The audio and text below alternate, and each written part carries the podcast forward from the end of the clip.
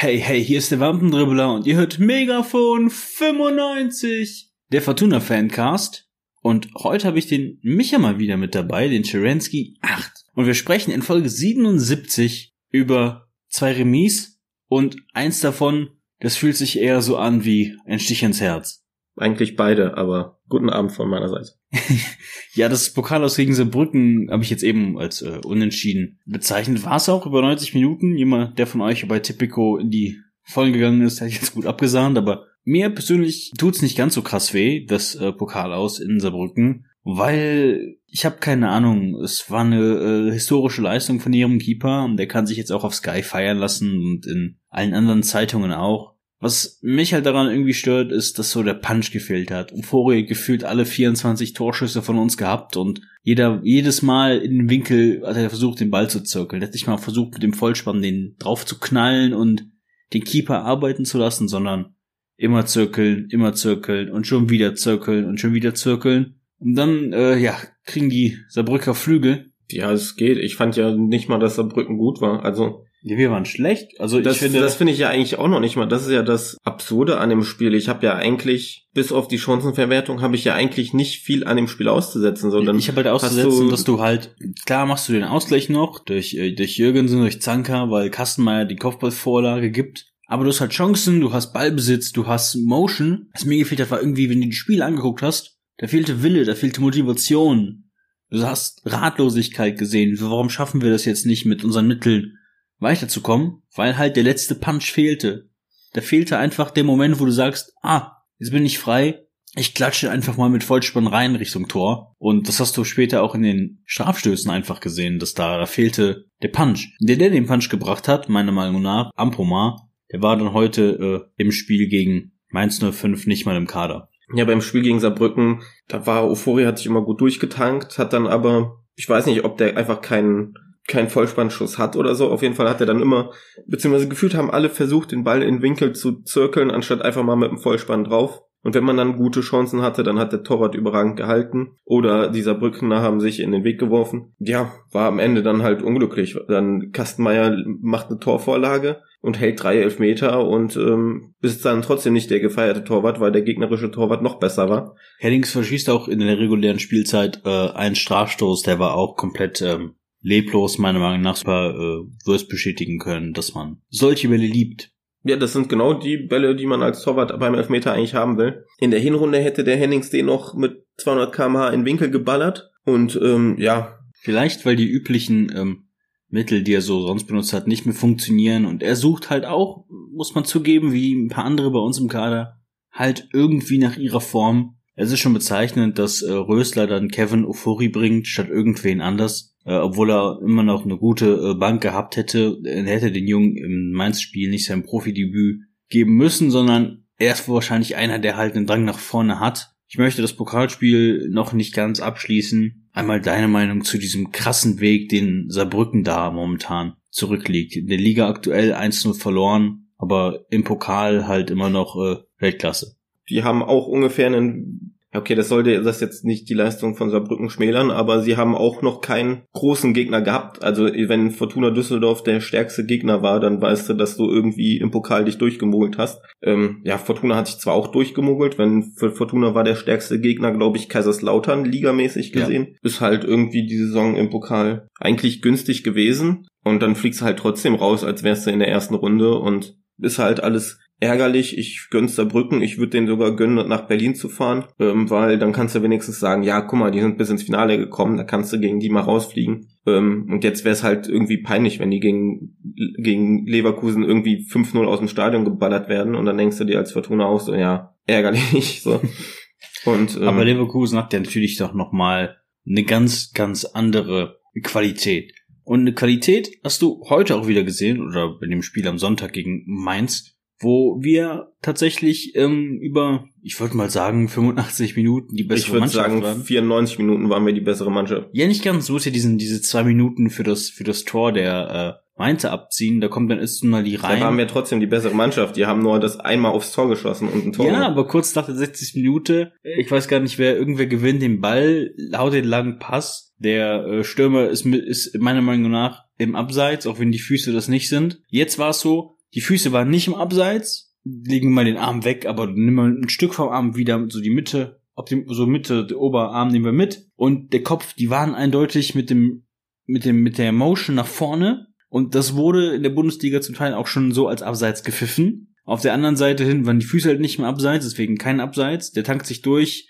Der Ball kommt dann irgendwie zu Öztunali und der köpft ihn dann äh, rein, weil der Stürmer versucht hat, den Kastenmeier zu überchippen, der dann halt auch alleine vor ihm war. Ist halt ein scheiß Tor, du warst halt äh, unaufmerksam. Aber Fortuna schafft es, schafft es dann noch in der 85. Minute den Ausweg durch Karaman, weil äh, Mainz da so ein bisschen unachtsam ist und der eingewechselte Müller sich da mit dem äh, Jeffrey Brümer da äh, gegenseitig in die Quere kommt und dann kann Karaman den einfach einschieben. Die Frage ist eigentlich, hat Fortuna ab der 60. Minute das Loch, weil auch dort ging es halt in den anderen Spielen zum Beispiel gegen Berlin, auch den Bach runter.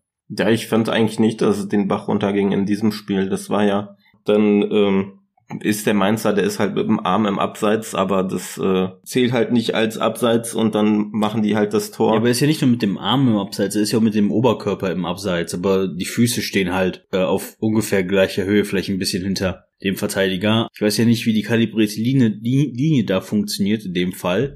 Aber äh, also ich habe die Szene gesehen und dachte mir so, okay, das ist kein Abseits. Ja, ist halt ärgerlich und dann du dominierst die Mainzer halt komplett, spielst die komplett runter, so wie wie man Berlin die erste Halbzeit runtergespielt hat. Ähm, hast du Berlin, hast du Mainz jetzt wirklich 94 Minuten lang runtergespielt, die schießen einmal aufs Tor, machen das Tor. Ja, hast dann am Ende Glück, weil eigentlich hast du ja gute Torchancen gehabt. Ich meine, wo der Karaman irgendwie aus sechs Metern dem Mainzer Torwart, dem Zentner, den Ball ging mit Vollspann in die Fresse ballert, wo der Mainzer Torwart auch einfach nur Glück hat, dass er da gerade, beziehungsweise Fortuna Pech hat, dass der genau sich so positioniert hat, der Torwart, dass er den Ball in die Fresse kriegt. Und am Ende hast du halt Glück, dass die Mainzer zu dumm sind, eigentlich einen sicheren Ball zu klären, weil der Torwart und der Verteidiger von Mainz sich gegenseitig den Ball wegnehmen und über den Haufen laufen und der Kerchermann sich dann denkt, ja, aus zwei Metern aufs leere Tor schiebe ich den Ball mal rein. Ja, ist eigentlich so ein Gegentor, das kassierst du halt eigentlich nur, wenn du Fortuna bist, beziehungsweise wenn du halt unten drin steckst. Bin halt froh, dass wir mal das Glück hatten, dass uns dann so ein Ding vor die Beine geworfen wird. Und ähm, im Endeffekt hast du dann in der Nachspielzeit nochmal die Möglichkeit, wo Ufori sich gut durchtankt, einen Doppelpass spielt und dann aus spitzem Winkel alleine vom Tor ist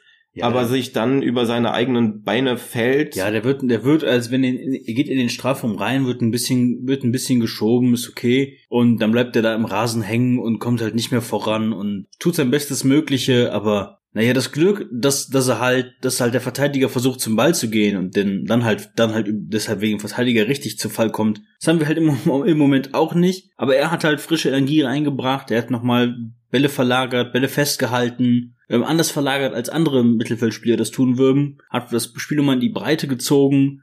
Also er hat auf jeden Fall dann einen guten Job gemacht. Vielleicht war die Situation ein bisschen zu krass für ein Debüt. Allerdings, allerdings muss ich sagen, Rösler hat das Beste gemacht, was er machen konnte. Er hat Botzek rausgenommen, ähm, um einfach nochmal Frische durch Sobotka reinzukriegen ins Mittelfeld und hat dann zweimal offensiv gewechselt. Das war so das Beste, was er machen konnte. Und am Ende muss man sagen, Fortuna fehlt halt so ein bisschen ähm, generell der Punch. Und dann spielst du in Mainz 1-1, obwohl du dominierst. Und dann musst du jetzt gucken, dass wenn äh, Paderborn, Köln und Gelsenkirchen kommen, dass du es halt irgendwie schaffst, irgendwie schaffst, da nochmal sechs oder neun Punkte rauszuholen. Und in Gelsenkirchen bin ich mir nicht sicher, in Köln momentan eigentlich auch nicht, weil die sind so ein kleiner Steamroller. Aber wenn du gegen Paderborn so spielst, wie du jetzt spielst, und nicht ganz so krass blutleer auftrittst wie im Hinspiel, dann, mein Gott, sind das schon mal drei Punkte, die uns da näher an Mainz nochmal ranbringen. Und dann hast du vielleicht, bist du vielleicht nochmal in Schlagdistanz und hast neue Motivation für äh, Köln und Gelsenkirchen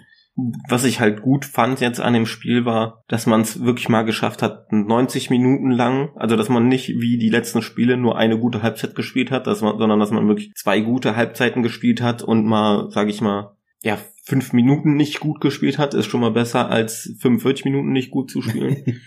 Und ähm, ja, fünf Minuten ist vielleicht ein bisschen krass, vielleicht waren es auch nur zwei. Ja, ich finde ja, wie gesagt, ich finde ja, wir haben 94 Minuten lang gut gespielt und die Mainzer haben halt einmal aufs Tor geschossen. Aber Öztunali kommt halt zur Halbzeit und macht halt direkt, macht halt direkt wirbelleitet das Tor sozusagen selbst ein. Und am Ende stehst du halt dann da und äh, fühlst dich irgendwie verloren. Die Mainzer, äh, für die fühlt sich das an wegen Punktgewinn. Ja, weil trotz der roten Karte oder gelb-roten Karte bringt den das jetzt nochmal, bringt den halt auch so ein bisschen Selbstvertrauen und Stabilisation. Weil die halt jetzt mit einem Lächeln halt auch gemerkt haben, ah, wir haben jetzt, wir haben jetzt uns jetzt einen Punkt erkämpft, wir haben jetzt wieder gelernt, sauber und gut zu verteidigen und ähm, damit können die sich vielleicht nochmal weitere Motivation für ihre nächsten Ergebnisse holen, weil äh, die gemerkt haben, ach, wenn wir uns an die Basics halten, dann kriegen wir das irgendwie hin. Äh, kurz noch die gelb-rote Karte von äh, Mateta, ja, zweimal den Düsseldorfern ins Gesicht geschlagen. Beim, also ich sag mal so, wenn man die erste Szene halt sieht, da haut er dem Botzek beim Laufen mit dem Ellenbogen gegen Hinterkopf, wo ich dann,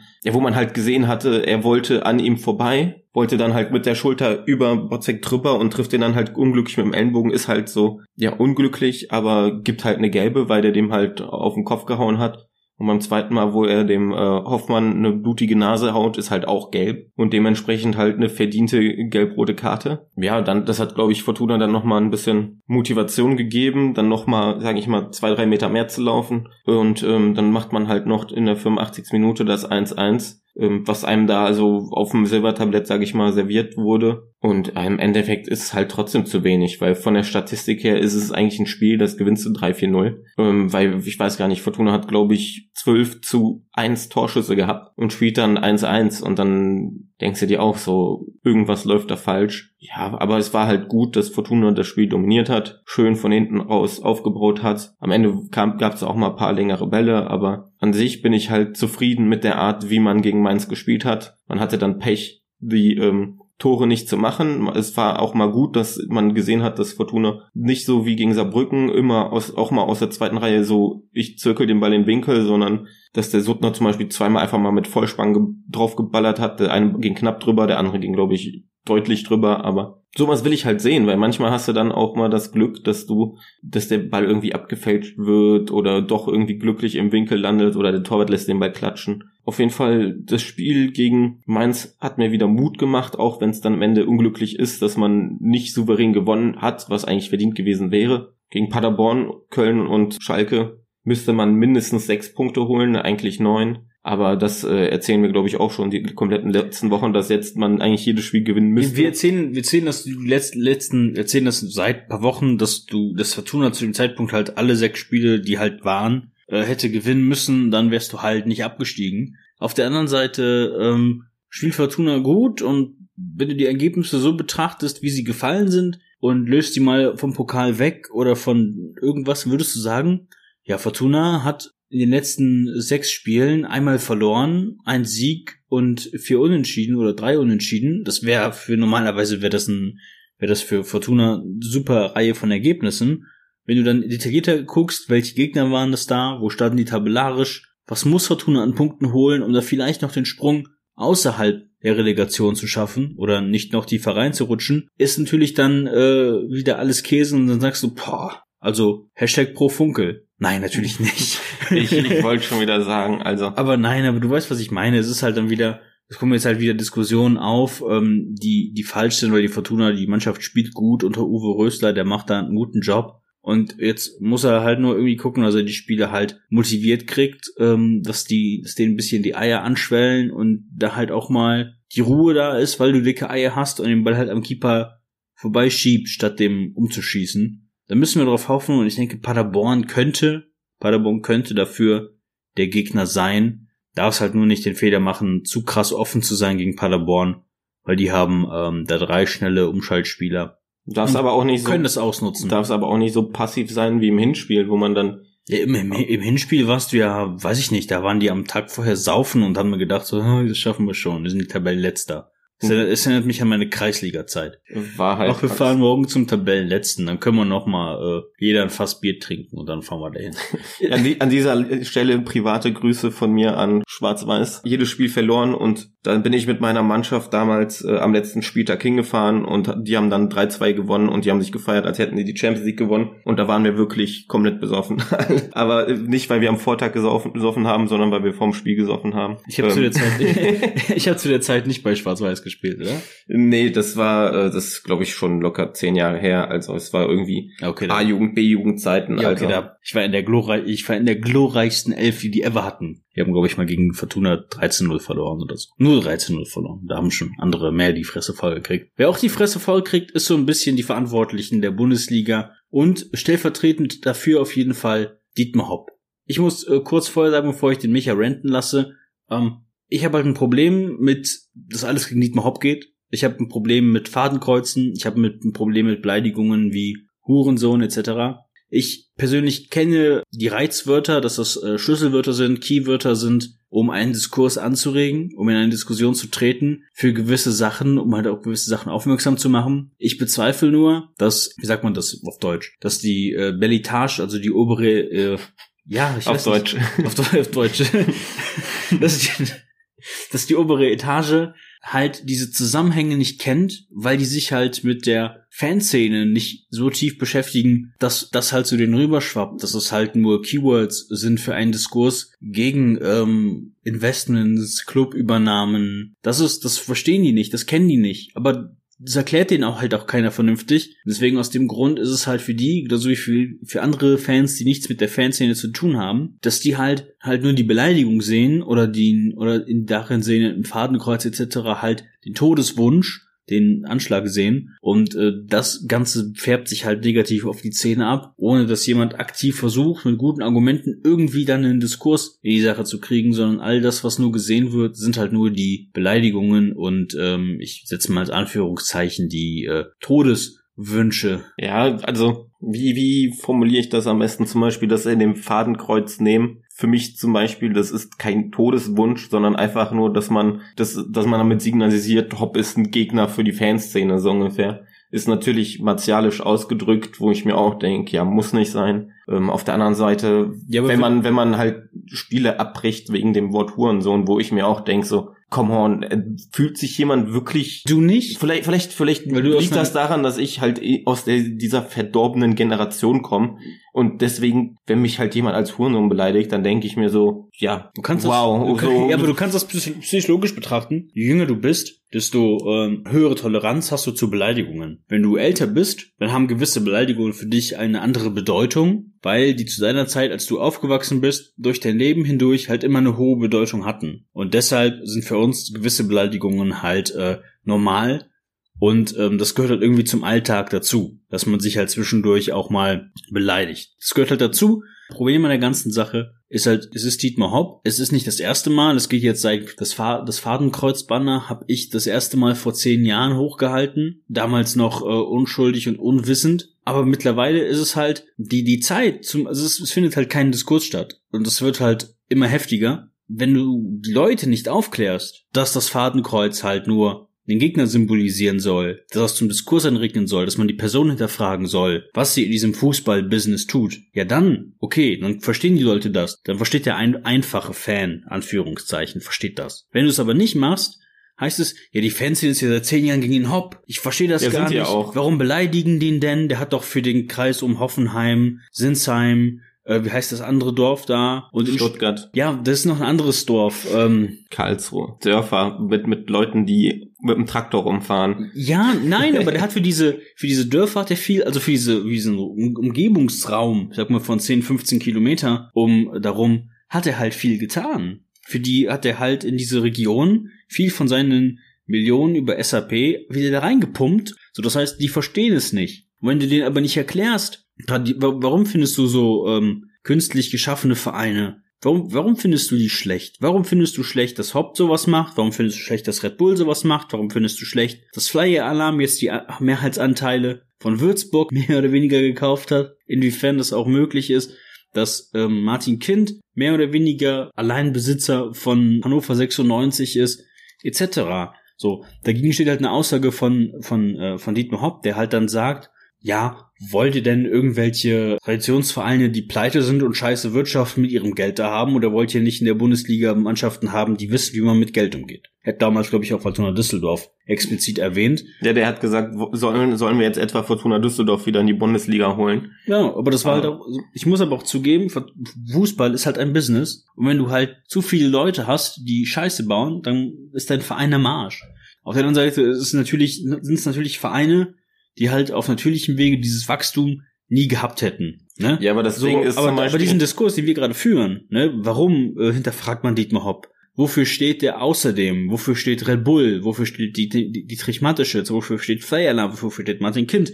warum man dagegen ist, dass man gegen künstliche Schöpfung von Vereinen ist, weil das Wettbewerbsverzerrung ist, dass man Standorte da hinauszieht, dass die Person sich sehr, sehr, sehr gesellschaftskritisch auch gegen Fußball und Fans und Fankultur äußern, dass äh, die gerne ein Klatschpappenpublikum hätten, weil die gegen die aggressive und intolerante Fanszene sind und man könnte ja nicht herausfinden, wer ist jetzt rechtsextrem, wer ist jetzt linksextrem, wer geht nur zum Fußball, um dahin zu gehen. Am besten macht man für 50 Euro die günstigste Karte wie in England. Dann hast du alle Leute, die du nicht willst, raus. Hast du ein familienfreundliches Publikum da und dann können wir endlich mal den Fußball genießen. Das sind Aussagen, die diese Menschen treffen. Aber davon schockt halt nichts aus der Fanszene in die Medien, weil die Medien und die Oberen die Fanszene nicht verstehen, das aber auch aktiv nicht hinterfragen wollen, weil sie ja auch Profiteure sind von Großinvestoren wie Audi, so die hinterfragen das nicht. Und jeder FC Bayern München Fan, der meiner Meinung nach gegen Salzburg, Leipzig oder äh, Hoffenheim schießt, sollte mal seinen eigenen Verein hinterfragen. Jetzt kannst du sagen,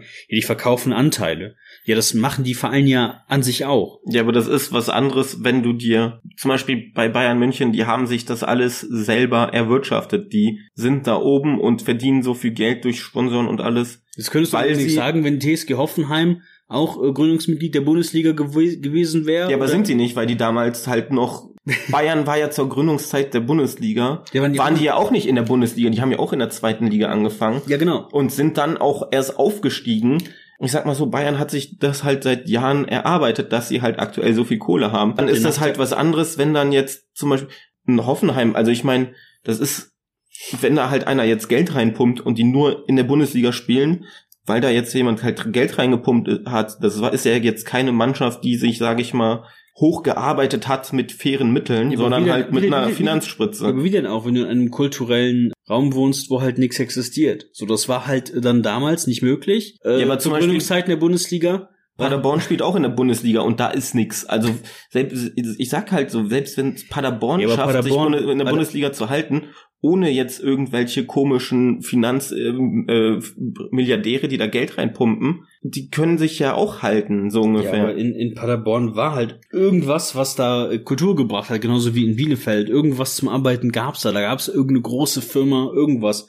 Guck dir an, was passiert, wenn Firmen aufhören, Vereine äh, zu unterstützen. Ein gutes Beispiel dafür ist Bayer 04 Uerdingen. Aber bei denen ist es auch passiert. Bayer ist weg. Bayer darf immer noch Bayer Leverkusen nennen. Da wird auch als Tradition gehandhabt. Wenn du aber allerdings Vereine unter einen Sponsoring-Band stellst, solltest du das auch ändern. Zumindest vielleicht nicht im Logo. Mein Gott, das kannst du, äh, das ist ein Trademark und das haben die seit über tausend Jahren. Scheißegal. Das kannst du dann vielleicht nicht machen. Aber du kannst halt immerhin sagen, so ja, aber im Vereinsnamen darf es halt nicht vorkommen, weil wir verbieten es ja auch anderen. Nein, es ist halt nochmal ein Unterschied, ob du jetzt äh, Leverkusen hast. Ähm, es ist auch ein Unterschied, ob du Hoffenheim hast, weil für mich ist halt, Hoffenheim ist halt, sag ich mal, an sich jetzt nicht so schlimm wie jetzt zum Beispiel einen ähm, Rasenballsport Leipzig.